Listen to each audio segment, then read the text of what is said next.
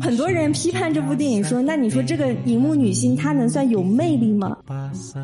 其实你都是属于那种非常忠实自己欲望的那种女性形象，对吧？就是呃，忠实于自己。他们面对很多外力或者是时代因素的这种不可控性，她表现出自己对自己命运的可控性。我觉得这就是女性特别可贵的一个品质。收听电影疗养院，大家好，我今天是觉得喷上香水就如同穿上我第二件衣服的小猪猪。那我想问一下，你夏天穿两件衣服不热吗？不热啊，因为另外一件衣服薄如蝉翼，只能轻轻的萦绕在我的周围，隐形的外衣。对，大家好，我今天是空瓶过好多瓶香水的石头姐。大家能听出来，就是为什么我们今天的开场白就都是围绕香水呢？是因为我们今天要聊一部叫《香水》的电影吗？啊，不是不是，今天我们其实是想聊一个比较有趣的话题。因为我们电影疗养院一直主打女主播嘛，所以我们今天来聊聊，就 是我们想主打男主播也没有那个能力啊，没有男主播可以选。然后我们今天其实就是想聊一聊电影里面的这些荧幕形象上的魅力女性。那为什么会想到这个话题呢？因为从一开始就可以跟大家讲，这一期是一期带货的节目，就是我也没有想到，就有生之年电影疗养院竟然还可以带货，没想到吗？觉得还好吧？怎么说呢？我觉得对电影疗养院来说算是一个新的纪元吧。其实之之前也一直就是有关注到，因为很多视频主播他都会做一些带货的行为，但是我觉得音频其实是很难做，因为本身我们都是通过声音去传递一些我们的观点。那商品本身它是一个很可视化的东西，真的是一个机缘吧？因为就是七夕这个香水的品牌是一个国货的品牌找到我们，然后觉得我们特别适合这个品牌的调性，加上在中秋之前有收到他们的香水礼盒，我自己有试用了两周的时间，很认真的在。试用这些香型，才决定说尝试一下我们第一期带货节目，就是我们带一个女性相关的东西呢，就是香水。对，我觉得这期节目大家还是可以放心听，我们并不会通篇只去介绍这个产品本身，觉得我们还是期望说能给大家带来一些新的角度和观点，就哪怕是一个香水本身，那你如何通过这些东西去看到一些电影里面特殊的视角？那在我们聊电影里面的魅力女性之前，我还是要打这个广告，大家现在在收听的。是喜马拉雅。那在喜马拉雅的播放页面的右上角有一个小弹窗，这个小弹窗其实就是挂了这个香水的链接，大家可以通过点击这个香水链接，它就会直接跳转到购买页面。但是温馨提示一下，如果你不是喜马拉雅的 VIP 用户，它的购物车呢会被播放页的广告图遮挡。大家可以去点击广告图的右上角关掉，那你就可以正常看到这个香水的购买链接了。就是每一个我们这期节目的。声音的播放页，它其实在整个播放框上面都会有一张大图。如果它是一个广告的话，你把它擦掉就可以了，然后就可以在整个大图右下角那个位置看到这个商品的链接，戳一戳就 OK。那我们就各自分享五个吧，就是荧幕里面的魅力女性。哦，我觉得魅力女性有一个很大的前提，就是你是否足够的有个性，或者说也不是说要求个性一定是这个角色本身最重要的东西，而是说基于你自己来说。不论我今天是二十岁、三十岁、四十岁，然后我当下的身份是一个白领，是一个家庭主妇，我觉得还是什么样身份的女性，然后你在你自己这个身份之下，我觉得你都能够发挥出来你自己的独特性，表达出你自己个人的性格和特质。我觉得这个其实。就已经足够成为一个魅力女性了。只是说我们放为什么会单独说电影里面的魅力女性，是因为其实我们在梳理的时候，之前我们也一直总在说嘛，觉得电影里面其实有个性的女性其实并不会特别的多，感觉屈指可数。其实这个对照到我们现实生活里面来说，也是因为就大家可能觉得就是有个性的男性特别的多，但是在现实生活中里面，尤其是女性，其实我们不会那么非常鲜明的去表现自己的个性跟与其他人的差。差别之处，那我觉得放到电影里面，它有一个好处，就是它可以用一些更加夸张和戏剧化的手法，让我们看到说啊，这个女性身上有哪些特别有魅力的地方。我们可以就一个一个来说吧，就你自己觉得你看过的一些电影里面，或者是你觉得哪些女性让你觉得特别的有魅力，以及她的魅力点到底是什么？我第一个想分享的电影就是伍迪·艾伦的《安妮·霍尔》。这部电影真的也是鼎鼎大名吧？里面的戴安·基顿，她的整个荧幕形象是我特别喜欢的。她是穿着那种海魂衫，然后是有点中性风的那种嬉皮士的穿搭，然后包括这一部电影当中，就是他跟伍迪·艾伦的这种互动，因为这其实是一部爱情电影，但是我觉得已经非常有。很鲜明的这种独立的女性意识，再加上她的穿搭，相比于说当时那种纽约的时髦女郎穿着皮草、蹬着高跟鞋，那戴安·基顿的这个安妮·霍尔的形象，无疑是非常清新、非常中性风。所以是我比较喜欢的魅力女性。我自己第一个其实特别喜欢的，我相信就是这个形象是无论男女都会非常喜欢的，就是零三年、零四年昆汀拍的那部《杀死比尔》里面，乌玛瑟曼饰演一个女杀手。我觉得首先她特别的强大，就是如果在电影里面有一类女性会特别吸引我的话，我觉得就是她们本身非常的强大。然后乌玛瑟曼本身她身高，她就是一特别高的那种白人女性。然后她在里边其实你看她穿的是非常中国风，就是李小龙的那种。套装虽然她在里边其实是用的日式的这种武士剑，然后其实是一个文化杂糅的，因为她又有香港的那种武学文化，然后又有日本的那种武学文化。因为她这个形象，首先她特别好看，然后整体的女性荧幕形象中有一个非常鲜明的地方，就是她其实是一个靠复仇在进行一直驱动的女性。其实，在她复仇最终点是母性在等着她，但是其实她靠着这种强大的信念，我觉得真的是排除了万难。就是太好看了，就是好看与强大于一身，就是再加上很多呃荧幕上的女性形象，非常容易去夸大这个人她自己女性感性的那一面，就是让他变得非常的受情感所左右。但是这部戏里边，我觉得他在这方面就是复仇的这种狠力，跟他女性化的那种感性，我觉得平衡的是非常好的。乌玛瑟曼，我也是因为这部电影。就认识到这个女性真的是太有魅力了，怪不得她能吸引就是昆汀，包括她后来跟伊桑霍克也是有一段情缘。我想分享的另外一个很经典的女性荧幕形象，就是雅克里维特导演的《不羁的美女》里面的女主艾曼纽贝尔。我觉得就是有的时候我们在说。法国绝色美女是什么样的，就可以用这部电影当中的艾曼纽贝尔她的形象来形容。因为这里面她饰演的是一个画家的灵感缪斯，她是一个模特，所以她这里面很多时候她的整个形象就是裸体的。嗯，因为她需要通过展示她完美的这种身材，我们叫什么动体，去呈现这种美感，以期来获得这个画家他的一些创作的灵感。因为虽然这部电影里面还有另外一个女神，就是简铂金，我们都知道是爱马仕那个铂金包以她名字命名的简铂金。虽然这部电影里面有简铂金这样的女神的人物，但实在是艾玛纽尔实在是太美了。你在回看这部电影的时候，你看几张剧照、几帧画面，你都会觉得她是。就是西方名画里面出现的这样的一个人物，他的身材，他的每一个哪怕是背沟、机体的那个线条感，对我觉得就是美到极致。我觉得就是这部电影就是所谓的魅力女性。但很多人批判这部电影说，那你说这个荧幕女性她能算有魅力吗？因为其实这里面她也挺女性物化的。说实话，她就是这样一个缪斯，就是一个灵感，她不一定是多有灵魂的人，但就是因为她。美到不可方物的时候，我觉得这也是一种魅力。我觉得不可否认，就是女性的身体美，然后包括她的容貌美，确实是她美丽的一部分。就如果说怎么说，你你为了反骨去反骨，你去否认这些美丽，我觉得其实也某种程度上是在扼杀女性的特点，嗯对吧？刚说完你这个话音刚落，我就要分享另外一个我自己其实特别喜欢的女性角色。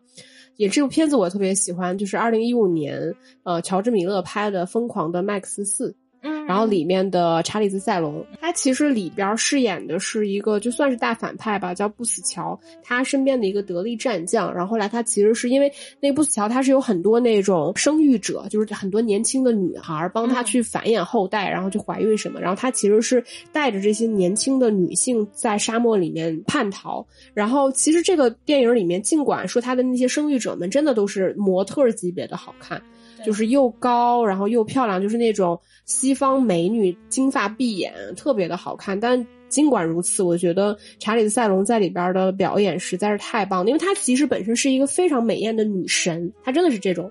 然后，但是她在里边的形象其实是非常男性化的，对，非常中性。然后，但她的身材其实本身也是非常高大的。然后在里边，我觉得尽管她的样子，我觉得是你，你可以说她没有特别多的女性魅力，但我觉得她在这个里边，其实某种程度上，她是就是女性对于所谓对男性的那个生育权控制的那种逃离。对她这个角色其实本身被赋予了很强的这种女子力，就以现在这种比较时髦的词来说的话，所以我觉得这个本身就是女性的反骨在这个角色身上其实是有非常明显的一个体现。嗯，我自己还非常喜欢这部片子以及这个角色。说到赛龙，我对他印象最深的反而是他拍迪奥的那个广告，就是他穿着一袭那个金色的晚礼服出浴嘛，就是从一个就是浴池里面走出来的那种感觉。他那个广告词他念出来，Rado，r 就是一种高级感。那个 Max 里面就形象是完全不太一样的。那，他在那个一八年的时候，其实当时他还拍过一部塔利。那个其实也是一个非常大女主的这么一部电影，它里面其实是讲了一个就是生育过多胎之后，然后在家里面其实是有很严重抑郁症，甚至产生一定这个人格分裂的这么一个女性形象。就是她那个里面其实是很邋遢的，就跟你说拍那个真我里边那种女神其实差别非常大。她就是一个邋遢的被生活拖垮的这样一个中年女性，身材也不好，气色也很差，但是就。我觉得她无论演哪一个女性形象，你都会觉得就是是有魅力的，就是她的成立度是非常高的。我觉得就是女性在这种无论她是个演员还是个什么身份，你在你自己应该所属的这个社会身份里面，如果你真的能把这个身份扮演到极致，我觉得就是特别有魅力、特别酷的一件事情。那我再说一个我特别喜欢的荧幕形象。就是不是你这个石头姐的石头姐，人家是真的石头姐。那我怎么就是假的了呢？中国版石头姐。我想分享的就是那个《爱乐之城》里的 Emma Stone。这部电影当中，因为它是一个歌舞片，然后它整个荧幕形象，其实它有穿非常多就是颜色亮丽的这些服装，对吧？黄色的、蓝色的，它契合它整个歌舞片的形式。还有，当然是个女演员的设定。对，然后所以她的整个服装其实是我印象特别深刻，就她每一件裙子，黄色的，一件蓝色的，然后包括她最后就是片尾结束的那一件黑色的小礼服，就她每一件衣服我都想拥有。她这个人物形象也是比较贴合我们当下的这些年轻女性，她面对她的职业的理想，面对她的爱情，双双失意的时候，她如何去平衡这些？爱情和理想之间的关系，那我觉得在这部电影当中，就是他通过这些歌曲，他通过这些跳舞，他去舒缓了、疏解了所有的这些所谓的焦虑的部分。反正至少我每次看《La La Land》的时候，我每次都特别有怅然若失吧，就不断的去回照自己的一些生命当中的一些故事。我从前面两个特别反骨的女星身上，我觉得也推荐一个，我认为可能全世界所有人看到这个形象都觉得哇，这个就是女神，就是一九五三年威廉惠勒拍的那一部。罗马假日，对，就是里边的奥黛丽赫本，她演的是一个 princess。对，对于西方公主的想象，我觉得基本上就是被奥黛丽赫本定型了，就是那样优雅的、俏皮的，然后能够带领当时的整个时尚风潮的那样一个女性。其实奥黛丽赫本的美，我觉得毋庸置疑，而且她在所有西方的这个。各种经典的美艳的女明星当中，她实在是个人气质太过于的特别。我觉得她甚至其实跟我们今天香水就很配，因为她其实是身上文艺气质是非常重的那种，就是她不是说走所谓的性感路线或者是什么，就是她明明很清纯，但是你又觉得她是有智慧的，然后她是善良的、亲和的，但同时她的美又是没有办法被复制的。我记得我第一次就是看到《罗马假日》这部片子的时候，其实我并没有抱什么太高的期待，因为毕竟这只。是一部就是你放在你必看片单里面的某一部片子，但我真的看到奥黛丽赫本出来的时候，我觉得哇，这个就是公主，就是你看到这样的美人，这样的穿着白衬衫，然后那么细的腰。然后一头黑发，然后笑对骑着脚踏车，然后带着小丝巾，然后那个发型也特别的好看。这种就你简直不敢相信，这个世界上原来真的有这么美的人存在过。嗯，就我觉得特别特别有魅力。包括他带火了那个狗啃式的刘海，你知道，就是普通人是驾驭不了的。对，我觉得只有奥黛丽赫本可以驾驭，真的是引领了时代的风潮。然后我想分享就是另外两部华语电影当中的魅力女性，一个就是《颐和园》里面的郝蕾。郝蕾一度就是是我最喜欢的华语女明星，因为《颐和园》那部电影我也特别喜欢。我觉得它是定义了我想象中的八九十年代的大学生的荧幕形象。他们在校园里的这种爱恨情仇，他们的这种自由梦想、欢笑等等，我觉得是通过郝蕾，并且郝蕾，我觉得在整个华语电影史当中比较有地位的，就是通过郝蕾这个人物形象，我们才第一次感受到一个女性可以特别直面自己的欲望这件事情。我觉得这是一个特别有意义的荧幕形象。还有就是。黄金时代里面，汤唯饰演的萧红，因为萧红本身就是我自己很喜欢的女作家，然后汤唯饰演的萧红的整个人生其实是比较坎坷，什么怀孕啊，然后又流产，然后又换不同的男性，她整个就是命运多舛这样一个女性，跟当时的这种时代潮流脉搏之间的这种结合，啊，我觉得汤唯饰演出来的特别活灵活现，你就会能感受到说一个民国才女她应该有的才气和。美貌就应该是汤唯那样子。我现在看了一看你选的就是魅力女性的几个角色，嗯，其实你都是属于那种非常忠实自己欲望的那种女性形象，对吧？就是呃，忠实于自己，对吧？然后我发现我选的好像都是一些非常的无欲无求。非常的性冷淡，甚至就是去性别化的那种。那既然你已经说了另外两个嘛，我也把我的另外两个一起说一下。当然，这两个形象本身差别非常大。第一个的话，是我们其实在之前介绍一个女性银幕形象四十加的时候，当时聊过的一个片子，就是我自己非常喜欢的许鞍华导演在一九九五年拍的《女人四十》，然后里面肖芳芳饰演的那个孙太阿娥。就为什么会把这个女人拉出来？就是其实从我们今天看的各种女性形象来看，她显然并不是一个非常美丽的女人，她是一个生活在蝇营狗苟的这种琐碎、无聊，然后无法被拯救和摆脱的那种生活困境里的这样一个女性形象。但是我觉得她身上其实说实话，就除了我们聊到过，就是她身上带有这种中国女性的坚韧之外，其实我觉得她挺有那种港女的爽快的感觉，就是敢爱敢恨。然后我觉得在生活的这种大是大非跟整个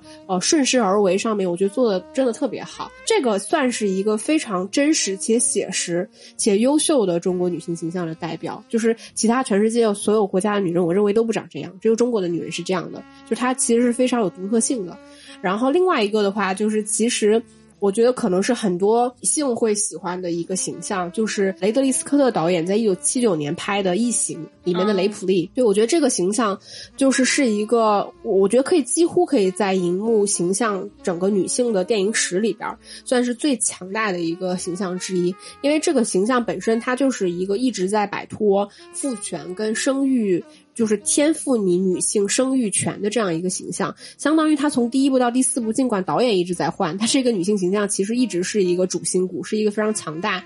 的代表。就是我觉得很棒，嗯，我我觉得这种形象其实在整个电视史里面是非常少见的。嗯，你看我的，你看我选的都不搞情情爱爱的，除了《罗马假日》，你看你的，我感觉。我对我选了一些荧幕形象，如果要说这些魅力女性的共同点，就感觉是我就是我不一样的烟火，嗯，对，是吧？嗯，就是我要忠实于我自己，不只是要忠实于我自己的，你说性格、相貌、气质。还有我自己的欲望。那我们聊了这么多荧幕的女性形象，你也提到了她们的一些共同点嘛？那我们可以来大概总结一下，你觉得就是这些荧幕上面特别有代表性或者都被大家喜欢的女性形象，她们有哪些共同点呢？其实我觉得前面我们已经提到过一些了。对我来说，我觉得有一点非常重要，就是强大啊！我们在现在这个时代的阶段，其实我们女性。我们能听到越来越多的女性的声音，然后我们也一直在强调说女性区别于男性的特质。我觉得这种特质本身并不是说我一定要去女性化或者是去男性化。我觉得其实你是女性化或是男性化都不重要。你看像小猪猪，就是一个在聊到女性的时候会聊到女性就是要忠实于自己的欲望，但是我其实就是聊那种就是女性不要被欲望所束缚，对吧？其实我们是截然不同的。但我觉得。它都是属于女性自己独特性的一部分，我觉得有这种独特性就是这个角色有魅力特别重要的一部分。再，我觉得强大真的很重要。因为你可以看得到，所有电影里面女性的就是软弱，大多数情况下，我觉得只有两种可能性，就是啊三种吧。第一种真的是那种无法摆脱的命运的悲剧性，我觉得它是存在于某一些时代性上，就是你无法摆脱这个时代给你的枷锁。另外一部分，其实我觉得就是情情爱爱，嗯，就是当女性过于的恋爱脑的时候，就是当然你如果真的就是喜欢恋爱的感觉，你恋爱我觉得也无所谓。但是只是说女性当陷于恋爱脑，或者是过度的去相信一些欺骗你的男性的时候，其实你看上去就会更加的软弱。还有一种，其实我觉得是家庭带给你的这种软弱，因为家庭确实它跟社会一样，虽然颗粒度不太一样，但本质上是一种你无法逃离的宿命感。我觉得强大的女性是要能在这些无论是社会的、家庭的，还是爱情上的这种巨大的阻力面前，如何能够过出自己，活到自己。真实的那个样子，我觉得特别的重要。那除了石头姐刚刚说的那些特质，我觉得我们说肤浅一点吧，时髦和自信 也特别重要。特别重要。不仅是这些经典的荧幕形象，它为什么给你留下了荧幕形？哪怕是一九五三年的罗马假日，是因为它整个服装、它整个搭配，它其实是非常深入人心的。我们说的时髦感，就是她所处的这个女性，她所处的那个时代，她的荧幕形象跟当时的一些流行趋势的一些匹配度，并且这种流行趋势是可以不断的回潮。我们现在经常不是说复古风嘛？我们可能现在又流行五六十年代的一些风格，喇叭裤、喇叭裤的复古的那些。大 logo 的那种中古包，现在不是也特别火嘛？我觉得这些真正很经典、很时髦的东西，它是可以经过时间和时代的洗礼。还有就是坚韧吧，因为刚刚石头姐也提到，她《女人四十》里面的这些华语女性，她表现出的坚韧，像我说的黄金时代里面的萧红也是，她们面对很多外力或者是时代因素的这种不可控性，她表现出自己对自己命运的可控性。我觉得这就是。女性特别可贵的一个品质就是坚韧。我觉得还有一个就是前面也提到了一点，我觉得就是独特。独特在于说你要了解你自己，你可以了解你自己的。比如说今年流行复古大 logo，那是不是所有人都要选择复古的大 logo？它是否适合你？你是否喜欢？我觉得在这种趋同性的声音里面去寻找个人的特质，我觉得它是非常重要的。就无论是从你选择的衣服、你选择的包、你选择身上带着的气味、你的发型，我觉得都非常的重要。就是像当所有人在追求美白的时候，有的人可能就追求美黑。对我觉得就是可能勇于的去选择一些最适合自己的东西，然后同时呈现出来自己的独特性。我觉得对于女人来说就是非常重要的。那就说到独特性，就一个女人她怎么能做到独特性呢？我觉得香水就是一个很好的装饰。刚刚有说到说为什么我们大家都喜欢喷香水，因为恰好我跟石头姐都是属于爱香水的女人。对，然后我我自己就是，除了我说香水就像我的第二件衣服一样，比如说我今天穿的休闲一点、运动一些，或我今天穿的比较淑女、高级一些，我是需要不同的香水来搭配的。它是属于像我的耳环、我的项链一样的一种装饰品。另外一个就是，我觉得这是愉悦我自己的一个特别好的手段。我甚至我家不是有个特别大的衣柜吗？我衣柜里面都放了两瓶香水，哪怕我这件衣服是睡衣，我都不穿出门，但我就喜欢在衣柜里喷我那个香水，能给我营造一种老杨今天感觉真好 这种感觉。那你自己有自己特别喜欢的某一些香型吗？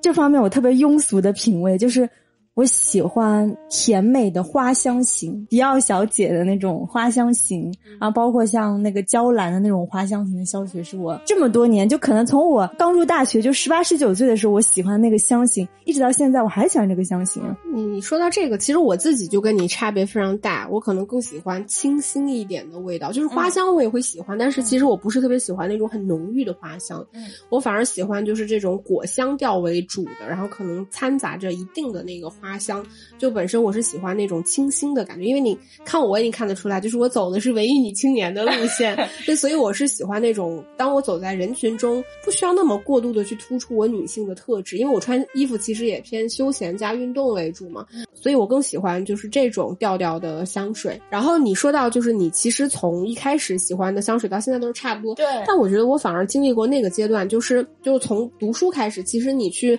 买香水的时候，因为香水其实并不是一个非常便宜的东西，然后那个时候可能我首选的就是网购，或者是朋友送你香水。其实我觉得香水这个东西，它是一个很奇妙的东西，就是那个东西那个味道，你喜欢你就是喜欢，你不喜欢你就是不喜欢。所以它是某种程度上，它其实是非常个人化的。我那个时候记得我就有网购，然后加上朋友有送我，嗯，我印象中应该是个很 lady 的味道，嗯。其实我闻到的时候，我就知道这个香水我不喜欢。嗯，然后但是就是你拥有了，反正后来我是把它卖掉了。嗯，然后我从那之后，我就觉得香水其实它是一个，比如说你去逛街，或者是你真的有需要的时候，你自己去挑选，你自己去试闻，你可能在很多种香味里面去寻找到底哪一种味道是真的能够取悦你的。这一点其实特别的重要，而且我觉得现在香水价格区间差别其实会蛮大的。对，就像刚刚你提到的，我觉得就是从气味去定义自己的风格，就是你慢慢的开始有意识说，你会觉得，比如说特别浓郁的花香不适合你。那包括我们在比如说周围朋友有生日啊，有些节日的时候，我们有时候送香水的时候，因为大家对自己的闺蜜比较了解，就我肯定不会送石头姐那个什么娇兰的小黑裙。就因为我就知道这个不适合大家，也不喜欢那个香型，就大家开始已经非常有意识的说，因为我这个朋友他的性格是什么样的，所以我可以送他什么样香型的香水。我觉得已经是大家比较一个有共识的观点了吧。所以今天其实我们聊的这个七夕这个香水，它就非常适合我，因为拿到的时候，我觉得我过生日的时候你送我这个，我应该就挺开心。它因为乍一看它其实像一本书，它是一个那种翠绿色的那种封面，非常淡雅，然后翻开来之后，它其实里边是。有三支不同的这个香味，支叫这个雪净山茶，一支叫这个雾月竹影，一支是桃花潭。这三个味道其实都刚刚好，觉得这三个味道其实就是那种呃像我一样可能更喜欢清淡一些的呃味道的女生会可以去尝试，或者是你其实之前不知道自己到底喜欢什么样的香水，其实你买这样一盒去尝试，我觉得特别的好。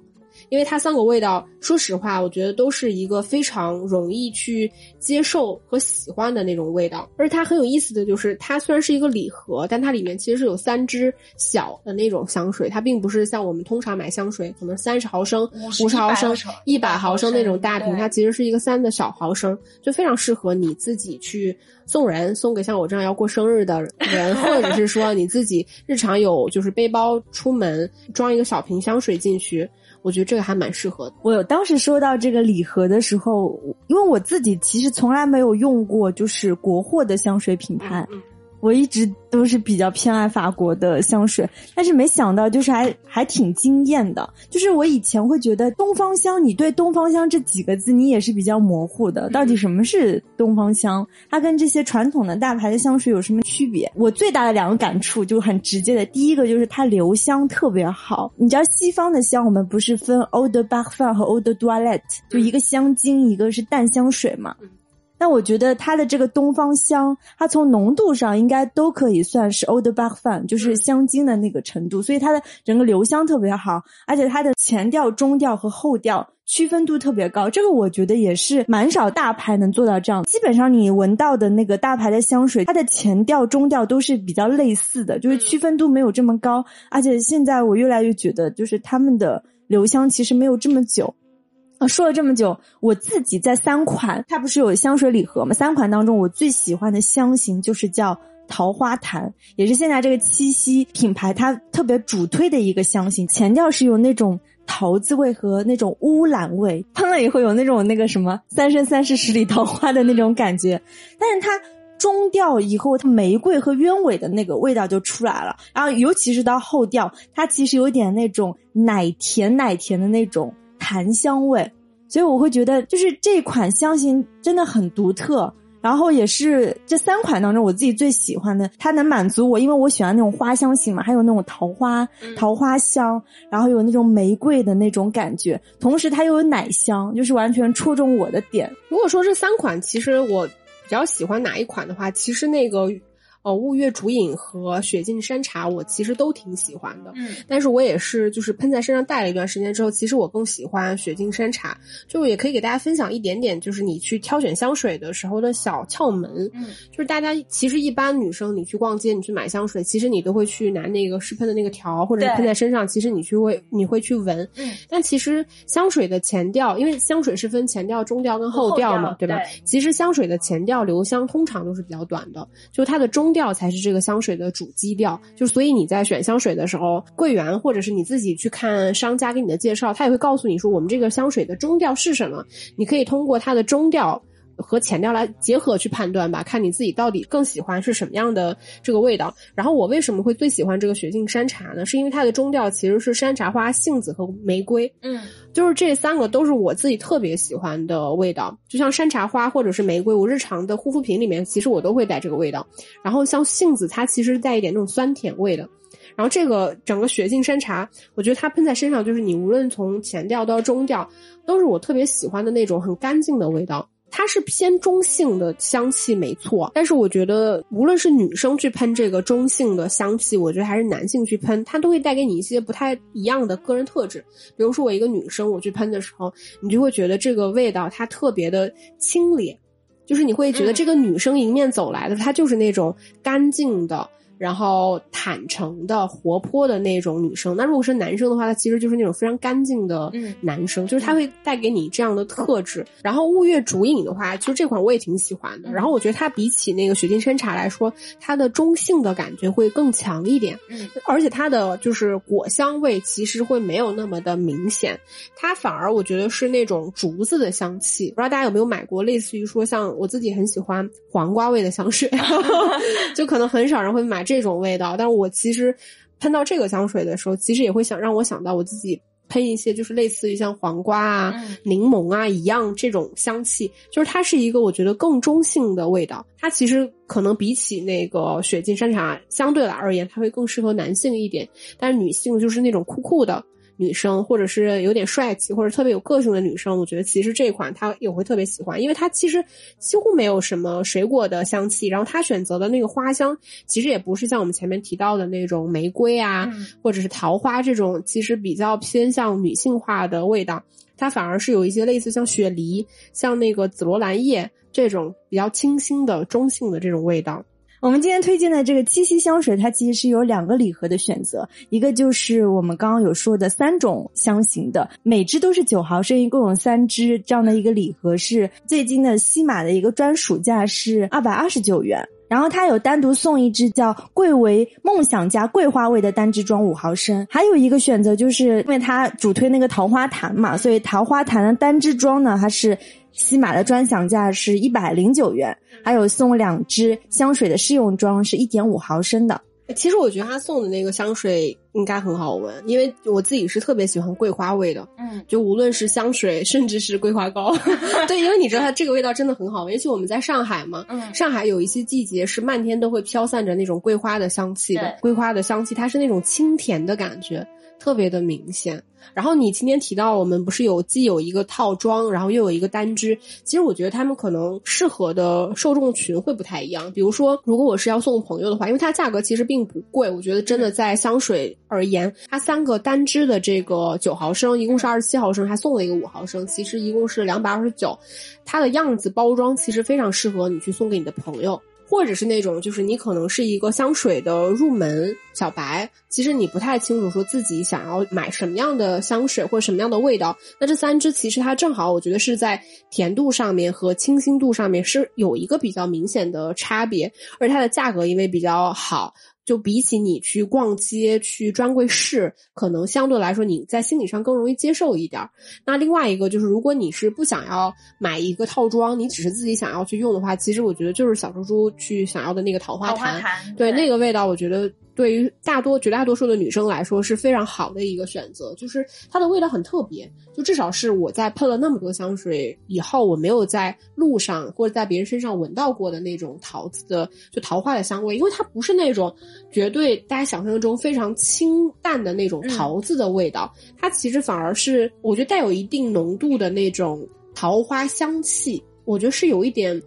女性的那个感觉。这个还蛮特别的，我觉得，所以如果你已经就比较确定自己是喜欢什么样香水，那我觉得这个单支其实是可以试试看的。最重要是，我觉得香水，说实话，虽然我是说我有用空过好多瓶香水，但是其实我每次用空瓶的香水都是我最小瓶的香水，啊就是因为其实你大瓶的香水，说实话，有一个现实的难点是它带不出门不说，你每天早上在家喷的时候，那个大瓶的香水一百毫升，其实你连把握它都是有一点难的。然后香水你还要找角度去喷的时候，其实它远远不。不如小瓶的那个香水来的灵活。我自己大瓶的一百毫升的，最后的命运都是放在衣柜里面，因为真的喷不完，所以你就是宁愿把它盖子打开，让它这样就是无尽的散香吧。然后我再补充一点桃花潭，因为我刚刚有说我是最爱花香的人，那个桃花潭它是。花香木质调，所以就是它把花香跟木质调的这种柔和，我觉得做的是很好。现在不是国货的这些护肤品啊，包括香水，我觉得这两年真的有在崛起，蛮多年轻的女性都会。我们以前其实说实话，大家买香水撞货率特别高吧。基本上，对吧？你周围问一圈，迪奥、香奈儿，就那几支，对吧？走出去经常撞香。七夕这个品牌，说实话也是第一次接触，但是的确是好感度非常高。你喷了这些香型，我刚刚说的桃花糖啊、雾月竹韵，你属于走在大街上，大家就会来问你，尤其是老外，我觉得老外应该会超喜欢这个香味，他可能来问问你这是什么香味，很独特。我觉得是有自己气质，而且我当时试用完之后，我就想，哎，这个。不是超适合就是女文青吗？很适合豆瓣喜欢逛豆瓣的人。我觉得他能找到你自己独特的一些气质和个性。说了这么多，如果大家对这些香水感兴趣的话，点击右下角的链接进入到我们的商品详情页。然后，如果大家有什么喜欢的香水啊，或者是刚我们提到的荧幕的女性形象，也欢迎大家跟我们留言互动。那我们今天的节目就差不多到这里了，那就下期再见吧，拜拜，拜拜。